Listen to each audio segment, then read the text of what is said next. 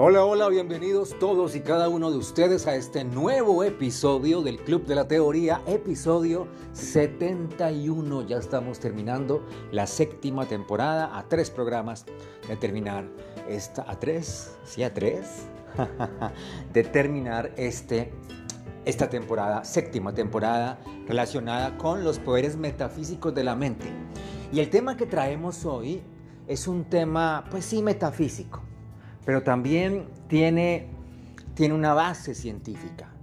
Y la base científica, junto con, la, junto con el vínculo espiritual, por llamarlo de alguna forma, ya me voy a dar a entender, le da ese toque mágico a este tema. Y eso es la epigenética como un instrumento para sanar la enfermedad, para cambiar el cuerpo. ¡Wow! ¿No? Muy bien. Bienvenidos todos en todos los lugares del mundo que nos escuchan. Bueno, eh, hoy tenemos acceso a las tecnologías, entonces googlear o buscar en general en alguna aplicación o en alguna plataforma que es epigenética es muy fácil. Hay un resto de videos, un resto de especialistas en el tema. Hay personas muy doctas que explican este tema en las diferentes redes sociales y básicamente, digamos, colocando y sintetizando la información, estamos hablando del el ADN. El ADN, como todos ustedes saben, trae una información, una información la cual es heredada, una información de nuestros antecedentes, y de acuerdo a esa información, alguien decía que el ADN es como el mapa, como el mapa, el mapa eh, de vida de nuestros órganos, de nuestro cuerpo, ¿no?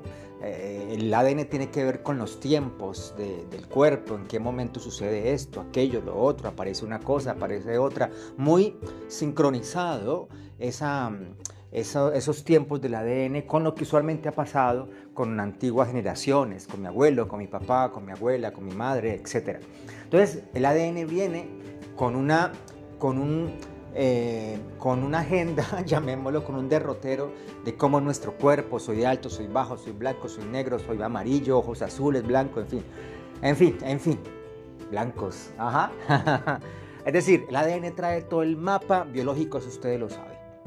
Sin embargo, aquí hay algo muy interesante y es cómo ese ADN, aunque es un mapa establecido para nuestro cuerpo, puede ser alterado de hecho es alterado por el ambiente, el ambiente que rodea al sujeto, al niño, a la niña, a la persona, va a generar alteraciones en ese ADN. Justamente esas alteraciones reciben el nombre de modificaciones epigenéticas. Es como se modifican nuestros genes, esa información, a partir de la influencia, influencia del ambiente. Y cuando hablamos del ambiente estamos haciendo alusión a los hábitos que por el lugar en que nos estamos, estamos creciendo, en que vivimos, los hábitos que se generan, porque si bien la información genética de papá, de abuelo, de la familia puede haber sido una, pues ellos pueden haberse desarrollado en el campo, en el monte, en una finca, ¿sí? En, en un desierto, ¿no?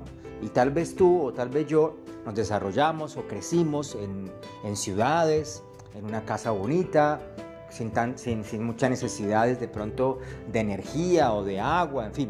Entonces, todos estos ambientes externos, los hábitos, donde vivimos, va a afectar la información del ADN. El hábito, los hábitos, y agréguele algo más allí, esto es muy importante, y es lo que comemos. ¿Lo que comemos va a afectar la información? Sí. Totalmente. Y algo más, agregue algo más. Eh, los hábitos, lo que comemos. Y aquí entra una parte muy interesante, las emociones. Siempre les he dicho que son las emociones. Las emociones son químicos. Son químicos que segrega el cuerpo. Y eso genera obviamente una alteración en, la en, los procesos del organismo como tal y a su vez de las células, claro, porque también permea las células. Entonces, las emociones tienen aquí un efecto muy especial. Las emociones logran activar ciertas, ciertas, cierta información que está en el ADN guardada o no. Entonces, aquí voy a decir algo que para alguien puede ser incómodo, pero es así y es bajo ciertas condiciones muy agudas, muy estresantes, condiciones de, rencor también, de, odio, de, de emociones muy pesadas, de baja energía, pueden activar, por ejemplo, la información genética que está vinculada con el cáncer, por decir algo, porque todos tienen, todos tenemos esa información dentro del, dentro del ADN.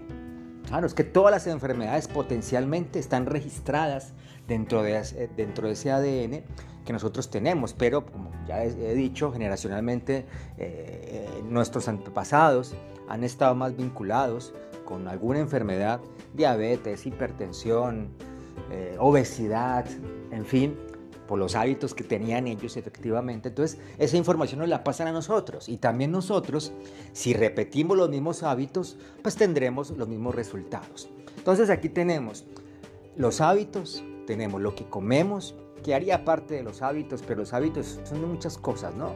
Cómo duermo, a qué hora duermo, este, eh, qué tanto hago ejercicio, ¿no? En fin, y qué como, qué como, y las emociones. ¿Qué lo interesante de todo esto? Me parece a mí fundamental y es que estos tres aspectos que estoy mencionando tienen un punto en común. Los hábitos están relacionados con el pensamiento. Claro, porque yo genero alguna acción, un hábito es una acción que repito continuamente a partir de lo que yo pienso que necesito. Yo pienso que necesito hacer eso y hacerlo varias veces. Yo lo pienso, yo, yo analizo con mi mente que eso, que eso necesito hacerlo y lo hago. Se genera un hábito. Pasemos la hoja, la alimentación. Entonces yo como porque yo pienso esa comida la quiero. Sí, tengo ganas de comer eso. Me imagino la comida y voy y la busco, la compro. Pensamiento, nuevamente el pensamiento. Tercer aspecto, obviamente, las emociones. Las emociones, siento una emoción. Alguna situación externa me genera una emoción. No, algo que pasó con alguien, con algo, con alguna expectativa que tenía en algún tipo de área, me genera una emoción. Pero esa emoción no aparece sola. Esa emoción, cualquiera que sea, aparece por la percepción que yo tengo de la situación. Porque, por poner de, miles de ejemplos, yo puedo estar con mi carro, con mi moto, con, en un vehículo y, tener mucho afán de llegar al trabajo, al colegio, a la universidad, a una reunión, y de pronto hay un trancón, se atasca el tráfico.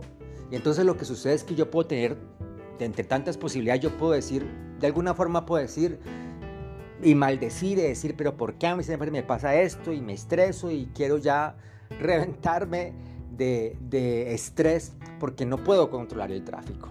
Dos, yo puedo decir, bueno, esto, yo salí temprano, esto es lo que hay, esta es la situación, me voy a relajar y a esperar que esto avance y le explicaré a la persona del lugar que llegó tarde por, por esto, ¿no? por, por, un, por un trancón.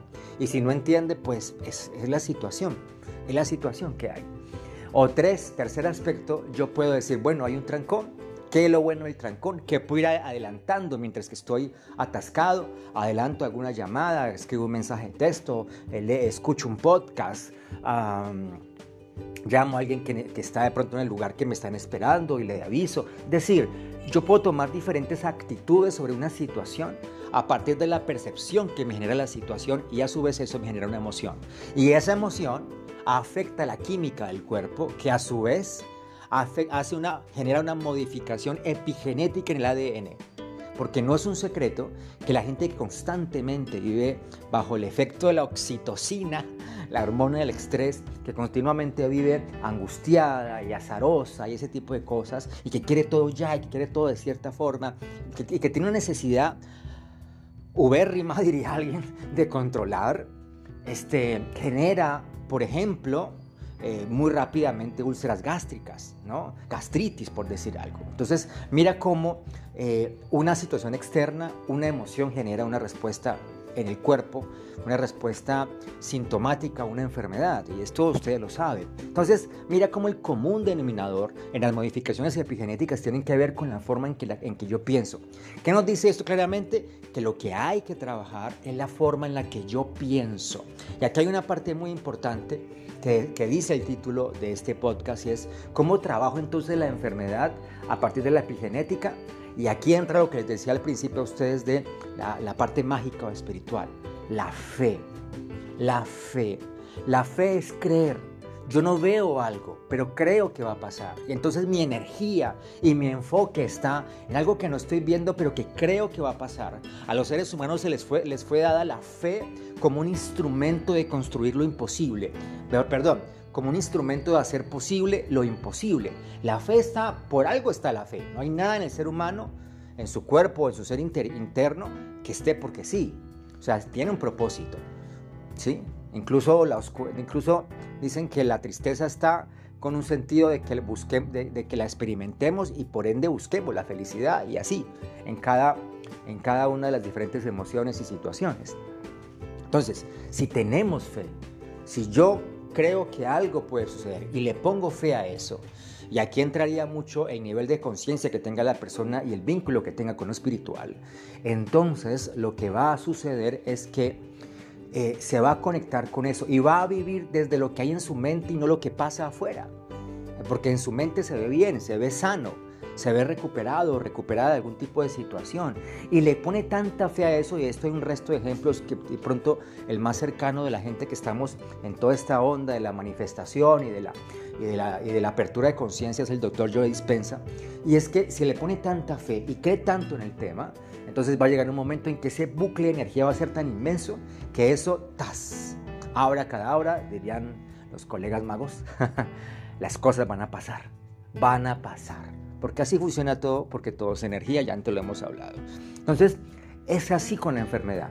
Yo desde la mente modifico mi ADN a partir de lo que yo creo. ¿Por qué? Porque si yo creo en eso, entonces estoy generando emociones que están vinculadas no con lo que me pasa, sino con lo que creo, porque lo que creo genera una percepción de la situación y esa percepción genera una emoción y la emoción genera un químico que ya lo hemos hablado, un químico determinado en nuestro organismo que puede favorecer o sea, puede favorecer puede perjudicar la enfermedad. En este caso, la, la, favorece si estoy conectado con lo que quiero, con lo positivo, con la salud.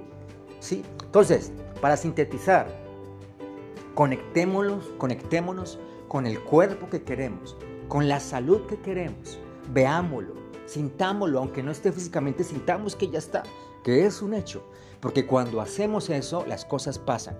Pero no es hacerlo una o dos veces, es hacerlo constantemente, constantemente. Ahí está el tema. Generar el hábito, a propósito de generar el hábito de que las cosas buenas nos pasan. Y aquí es generar el hábito de que somos personas saludables. Que ahora, si yo genero el hábito y yo pienso que soy una persona saludable, buscaré por ende comida saludable. Buscaré por ende hábitos saludables. Me sentiré por ende una persona saludable y Claro, obviamente eso va a atravesar la enfermedad y va a pasar lo que tiene que pasar, que no es otra cosa más de que seamos personas saludables. ¿Vale? Espero este mensaje sea eficiente para cada uno y una de ustedes. Cuídense mucho. Mi nombre es Luis Gil, soy el anfitrión de este espacio. Ya saben ustedes que me pueden encontrar a través de mis redes sociales que aparece, aparece aquí en la descripción de este podcast. Cuídense mucho, bendiciones y gracias por escucharme. Y como siempre les digo a ustedes, nos escuchamos otra vez. nos escuchamos en la próxima.